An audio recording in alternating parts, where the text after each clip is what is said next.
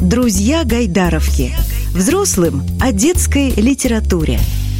Всем привет! Сегодня мы будем разговаривать э, с Мариной Арамштам, писателем, э, главным редактором интернет-журнала «Пап Мамбук». Марина Семеновна. Добрый день. Здравствуйте. Давайте э, с самого главного начнем. Это, конечно, для кого-то может быть неожиданным, но явно не для вас. Я так понимаю, что Пап Мамбук этим всем и занимается последние лет 10. А именно, это цитата из вас сейчас будет. Вместо Заставим ребенка полюбить книгу, приобщим к чтению. Надо пояснить. Надо пояснить? Конечно. Что ой, долгое время мы по отношению к ребенку занимали достаточно жесткую авторитарную позицию и считали, что можно силком заставить что-то полюбить. Это два э, плохо сочетающихся между собой слова «заставить» и «полюбить». Все-таки надо выбирать гораздо более мягкую стратегию, требующую большего педагогического искусства и большего педагогического такта. Потому что, безусловно, люди, которые де действовали в парадигме «заставим ребенка полюбить чтение», тоже, наверное, хотели чего-то хорошего. Но иногда выясняется, что наши методы впечатываются ребенку в память гораздо более ярко и сильно, чем то, что мы хотим сделать. И память о том, как мы это делали, перечеркивает все наши э, достижения. Такое тоже бывает. Ну, если мы говорим о том, что мы не заставляем полюбить его читать, мы не заставляем полюбить его книгу, ну, как-то с трепетом относиться к литературе, но мы должны его приобщить к чтению. Ну, во-первых, мы должны его приобщить. Мы не должны, мы хотим. Мы хотим, хорошо, да. ладно, договорились. Мы хотим. Угу. И вот у нас это желание есть, а инструкции-то у нас отсутствуют. Как ну, можно инструк... приобщить, если не говорить? Ну иди почитай, ну, ну, ну Нет, возьми гов- круг, гов- Говорить нужно, конечно, почему говорить не нужно? Речь идет о том, что мы должны разрабатывать более тонкий инструмент, который требует от нас тоже как, каких-то дополнительных усилий. И вот э, одним из таких инструментов, который э, не то чтобы открывает все волшебные э, дверцы, но тем не менее может привести на, нас к успеху, таким инструментом является чтение вслух. Чем раньше мы начинаем читать ребенку вслух, тем больший успех нам обеспечен. Но начинать вслух и читать вслух можно и нужно ребенку. И после того, как он сам научится читать, до тех пор, пока он будет на это соглашаться. То есть чтение вслух – это такая хорошая штука, с которой можно э, выходить даже к подросткам. Но при этом вы сами говорите, что одно дело, когда человек читает сам, он сам да. э, строит свои контакты с текстом, с автором, какую-то связь находит, знакомится с ним, общается. Совсем другое, совсем вроде бы другое, опять же, по вашим словам, дело, когда человек э, слушает э, в чьем-то исполнении. Вы мне задали вопрос, как мы, что мы можем делать, чтобы ребенок стал читать сам. Да. Мы должны его к этому самостоятельному чтению как-то приблизить, подтолкнуть. Но Поэтому... мы не испортим тем самым его как читатели, мы не испортим, если будем ему исполнять. Если э, мы читаем ему вслух, мы помогаем ему встроиться в самостоятельное чтение. Мы довольно долго жили, это такое распространенное убеждение у родителей, что если взрослый читает ребенку вслух, то у ребенка вроде бы как пропадает необходимость читать самостоятельно, у него пропадает дополнительная мотивация. Это совсем не так, все как раз наоборот.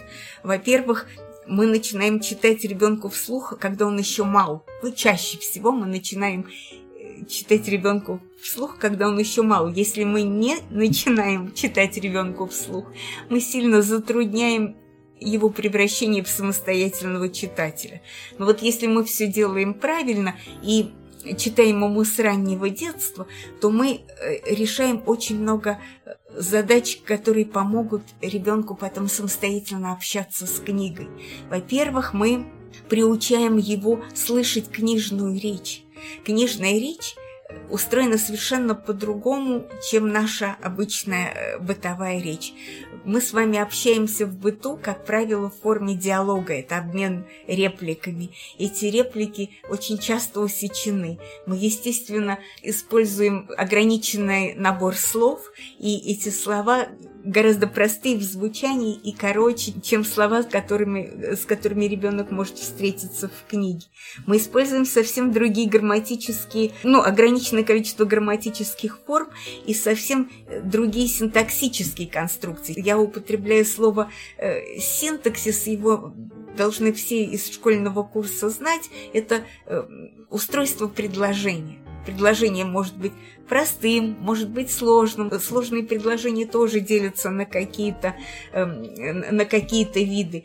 Так вот, когда мы начинаем ребенку читать, то кроме того, что он воспринимает из нашей устной речи, он э, может встретиться с вещами, которые, ус, которыми устная речь не оперирует. Он получает опыт книжной речи, которую потом он встретит в книге.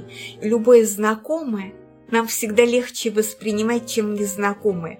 У того ребенка, у которого была наслышанность сложной речи, книжно, по книжному устроенной, у него будет совсем другой, эм, другой путь вхождения в чтение. Кроме того, даже на уровне словаря ему будет легче, потому что ребенок, которому читают, знает гораздо больше слов на порядок, чем ребенок, которому не читают. Компенсировать разницу словарного запаса у нечитающего ребенка по сравнению с читающим ребенком практически невозможно, когда этот ребенок идет в школу. То есть это означает, что есть какое-то упущенное время, которое потом очень сложно наверстывать. То есть, если мы хотим, чтобы ребенок сам читал, э, когда я говорю, что не, не, не заставлять его читать, а приложить максимум собственных усилий для того, чтобы облегчить ему процесс вхождения в чтение, вот что имеется в виду. Для этого надо, конечно же, начинать ребенку читать с того момента, как он вот-вот заговорит. А уж как он заговорил, это прямо время для книжного старта. Потом мы читаем ребенку по другим причинам. Мы читаем, потому что э, мы продолжаем ему читать даже после того, как он освоил букварь, потому что ребенок, освоивший букварь, может все равно читать тексты гораздо более сложные, чем он воспринимал на слух. А мы чуть-чуть должны задавать опережение ему э, для того, чтобы он наращивал словарь, он будет стремиться с нами встретиться в той точке, где тексты по сложности, которые мы ему читаем вслух, сравняются с, со сложностью тех текстов, которые он читает сам. Потому что сам он начинает с простого, да? Хорошо. Тут, тут пока более-менее понятно. А что делать вот в таких ситуациях? Ну, просто вот уж если мы такую подробную инструкцию сейчас даем, то есть не мы, а вы даете такую подробную инструкцию. Я задам тогда вопрос от себя да. с, да. скажем так, со шкурным интересом. Угу. Вот у меня есть э, сын.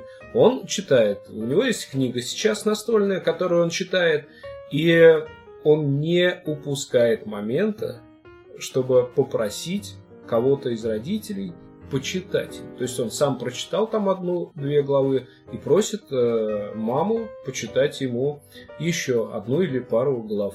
Какое э, счастье!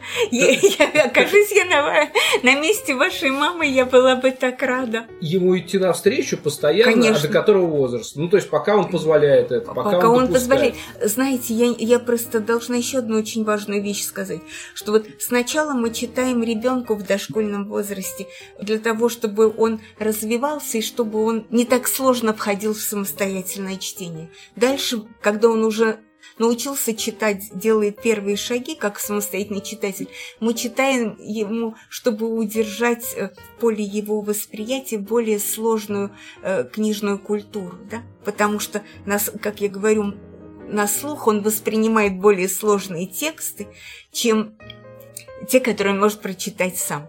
Когда он научился читать тексты по сложности такие же, как мы ему э, читаем, и вроде бы он в нашей помощи не нуждается, совместное чтение приобретает новую функцию.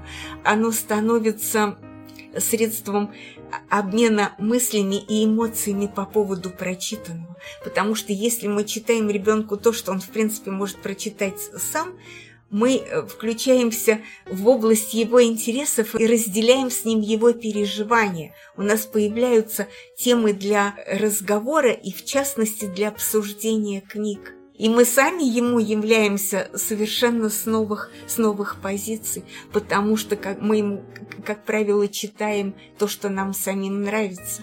И, и наше чтение рассказывает нам о том, э, что является для нас ценностью. Это крайне важная вещь для детско-родительских отношений.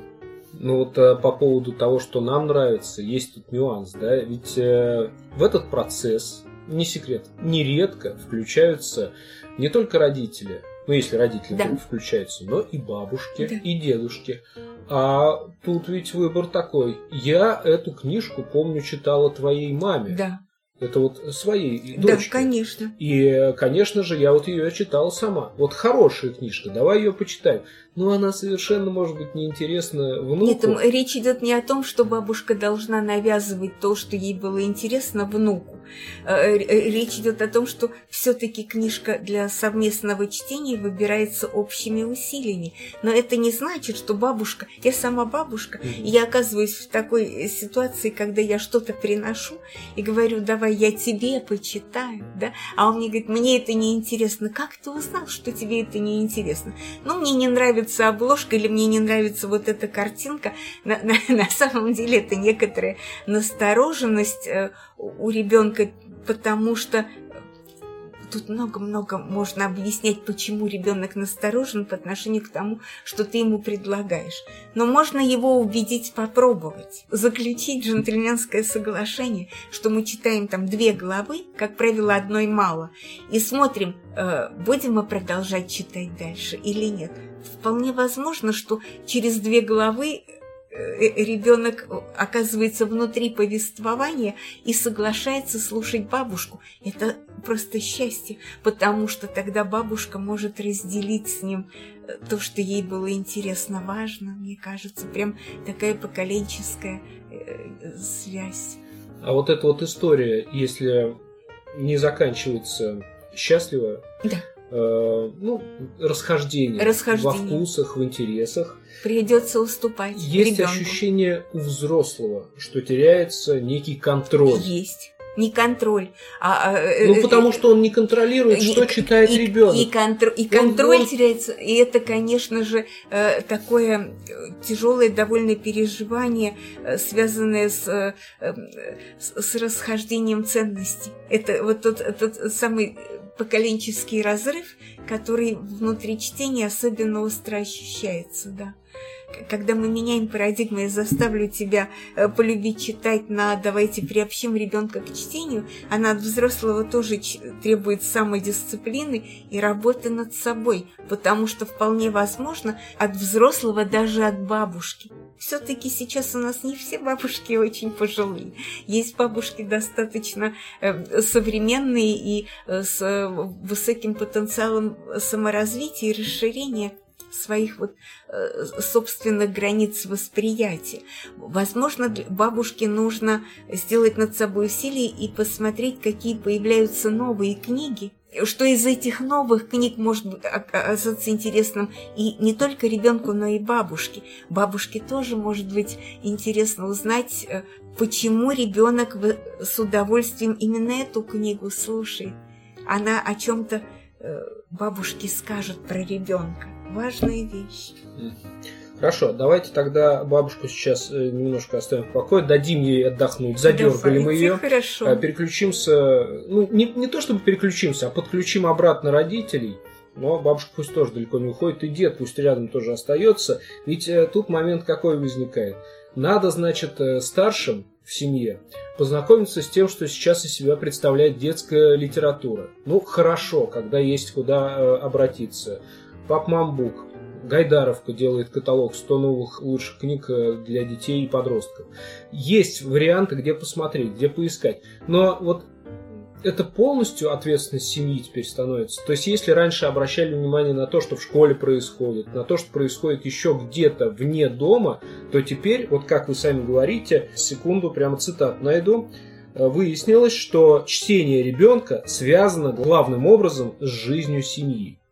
Все, больше спросить некого. Свободное чтение э, связано с жизнью семьи, потому что чтение по-прежнему у нас делится на чтение по школьной программе. Ребенок же как, ходит в школу, он читает и э, книги по чтению в начальной школе, и учебник литературы. У него есть список программных произведений, куда входит та самая классика, которую в свое время одолевали или читали с удовольствием родители и бабушки и дедушки. Но то, что ребенок ребенок читает в свое свободное время, это действительно дело семьи, потому что у, у семьи семья формирует круг чтения, э, свободный круг чтения ребенка, да, или круг свободного чтения. Понятно, что если речь идет о крупных городах, то есть э, книжные магазины, в которых большой выбор книг. Таких городов, может быть, у нас не очень много, но я знаю, что бывают такие большие книжные события, например, на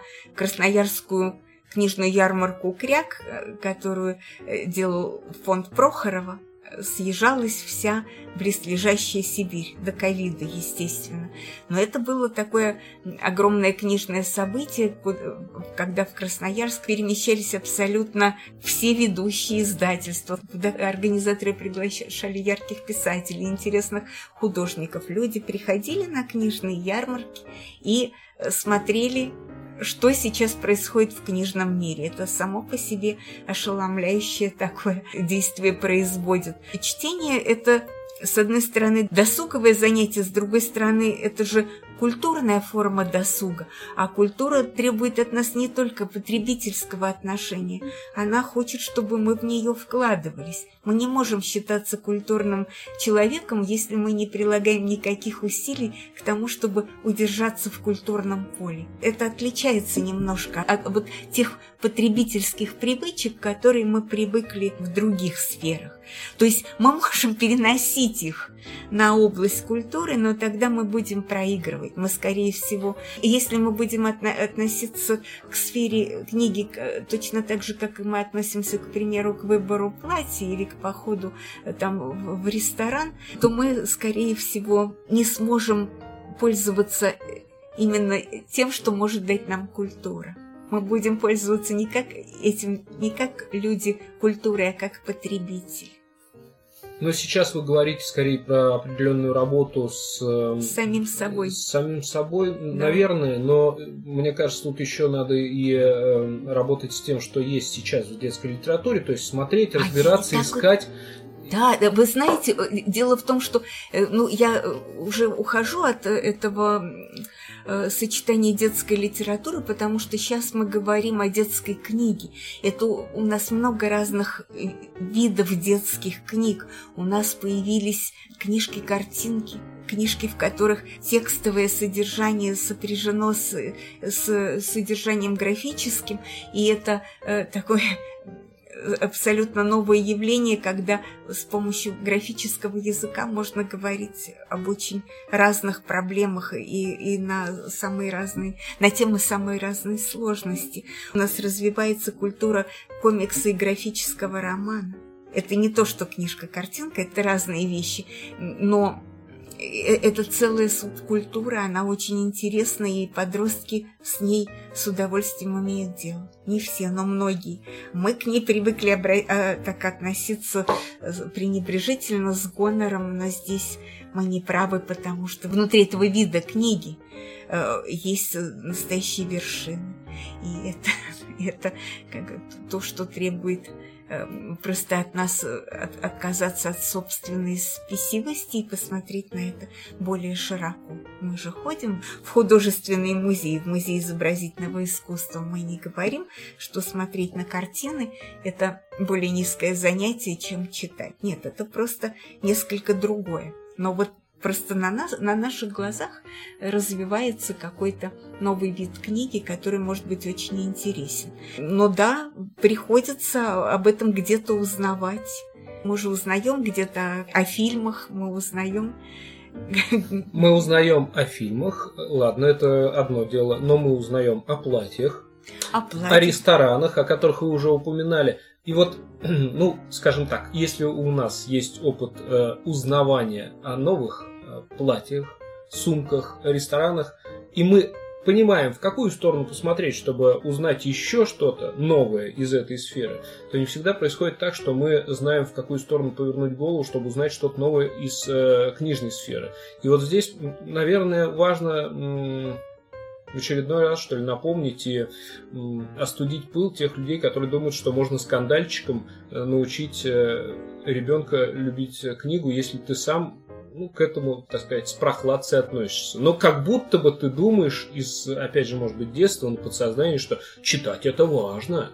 Знаете, я с чем сталкиваюсь? Вот ро- родитель под э, своим сетованием, он ничего не читает, все время зависает в гаджетах или сидит постоянно у компьютера, вот пошел бы книжку почитать. Родитель ведь выражает не свое желание видеть ребенка читающим. Э, Это целый комплекс тревог. Он говорит, мне не нравится, чем ребенок занимается, потому что у него плохие дела в школе, и я э, переживаю за его успеваемость. Когда я прихожу и говорю, у тебя опять тройка по русскому языку, ну сколько можно произносить эту фразу? Я разноображу немного список претензий. да. А- Они не связаны напрямую с желанием родителя читать, потому что слово «читать» – это такое общее понятие, за ним э, стоит все, что угодно, кроме представления э, родителя о том, что он хочет от ребенка. Это, это другая, другая история. Когда ребенок зависает в гаджетах, и э, родитель ему говорит, лучше бы ты книжку почитал, он может подразумевать свою родительскую боль, что ребенок его не замечает, э, и, и что у него совершенно нет никакого контакта с ребенком. То есть э, одной фразой он ничего не читает, можно прикрыть кучу всяких родительских претензий и тревог. Ну, в каждом конкретном случае это свой конкретный анамнез, и его надо обсуждать. Это, согласен, наверное, отдельная история каждого, вот в данном случае совершенно согласен, но есть же сейчас, э, как мне, опять же, представляется, мне как обывателю в первую Мгм. очередь, даже не как журналисту, общее такое место, когда люди высказывают, ну зачем чтение художественной литературы вот прямо сейчас? Я читаю очень много, формулировка, текстов о и там перечисления об искусстве, может быть, э, о той же самой моде и о чем угодно. Я читаю очень много текстов, я читаю очень много текстов профессиональных, я читаю и я смотрю, я познаю.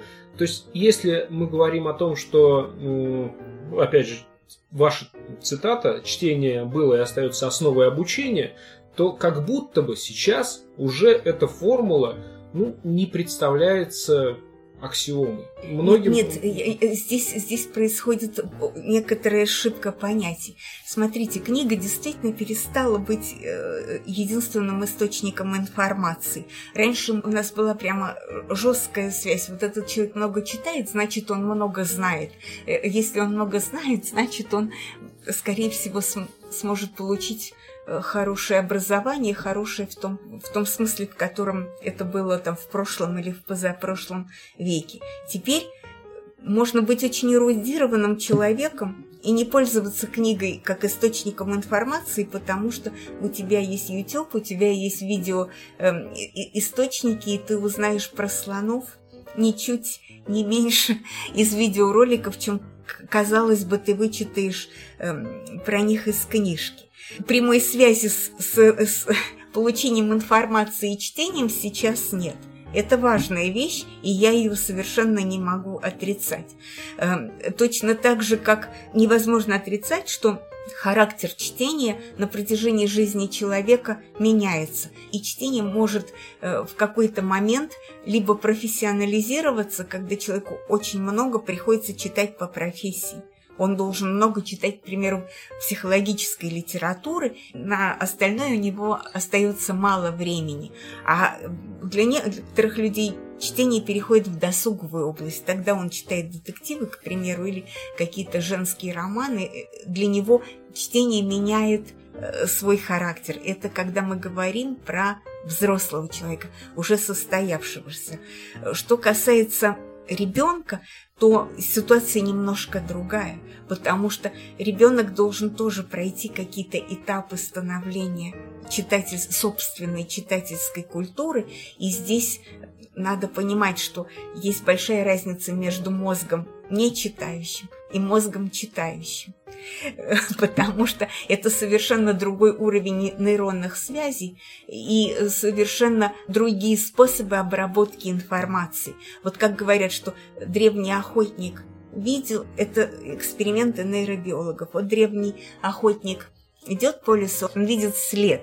Он видит этот след, это картинка – да? визуальный образ. Информация об этом визуальном образе через зрительные анализаторы попадает ему в мозг. Мозг включается в ее обработку. Он должен понять что этот след принадлежит такому-то зверю, это хищник э, или же это добыча, что дальше он должен мозг послать сигналы в зоны, которые руководят за принятие решения. Нейробиологи э, фиксируют количество нейронных связей и какую-то картинку возбуждения мозга. Вот она одна.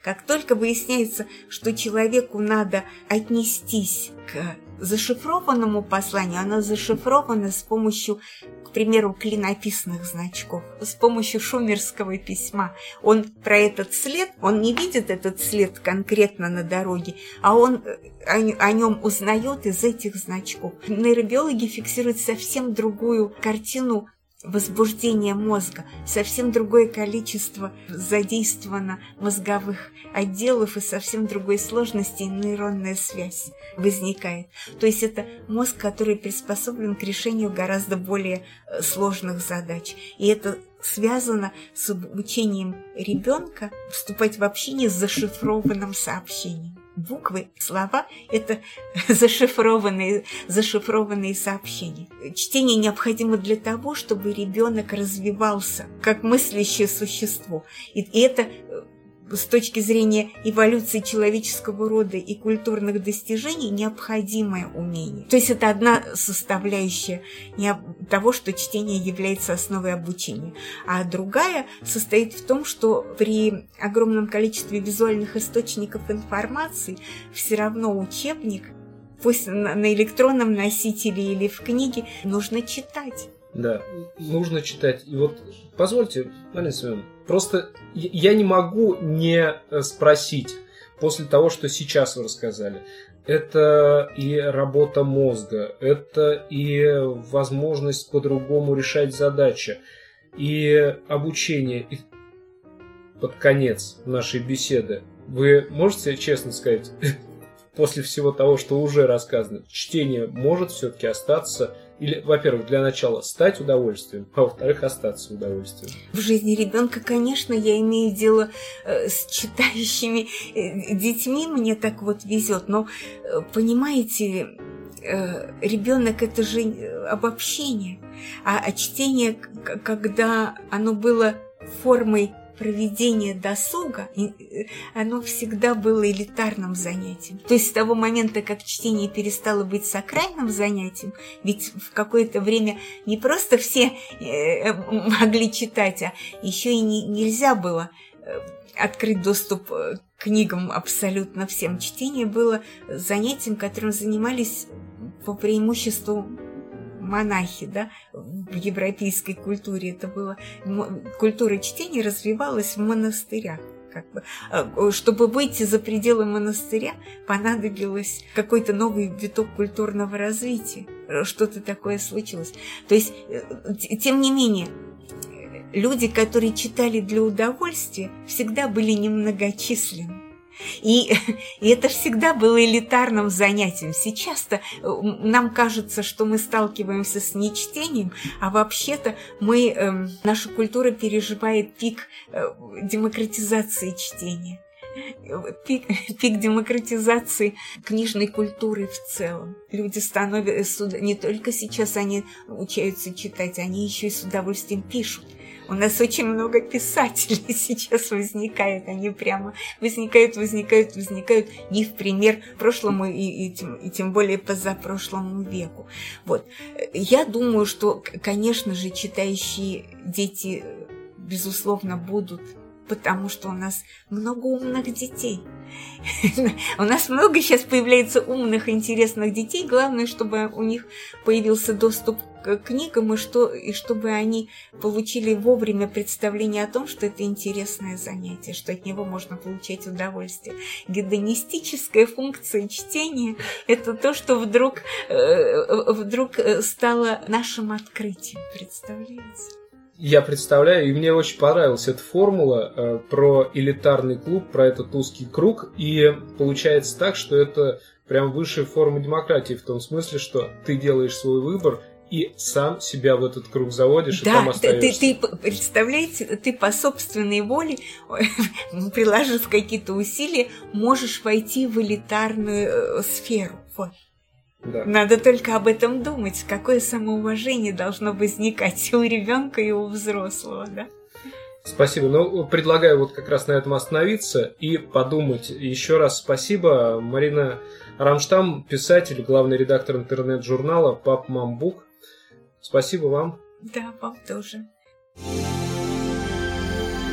Друзья Гайдаровки.